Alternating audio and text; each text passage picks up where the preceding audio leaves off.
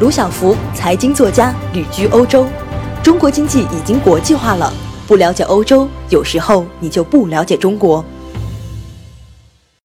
受新冠疫情冲击，各国政府纷纷推出大规模财政救助，导致财政状况恶化。著名评级公司标准普尔警告，第二波疫情来势汹汹，导致社会封锁、经济下滑、政府救济、债务提高，最后导致国家主权评级下降，继续下一轮恶化。更让人震惊的是，未来几个月，美国、欧盟、日本、英国这些发达国家的评级都要被下调。那么，世界经济将遭受重大打击，意味着全球经济的避风港国家越来越少了。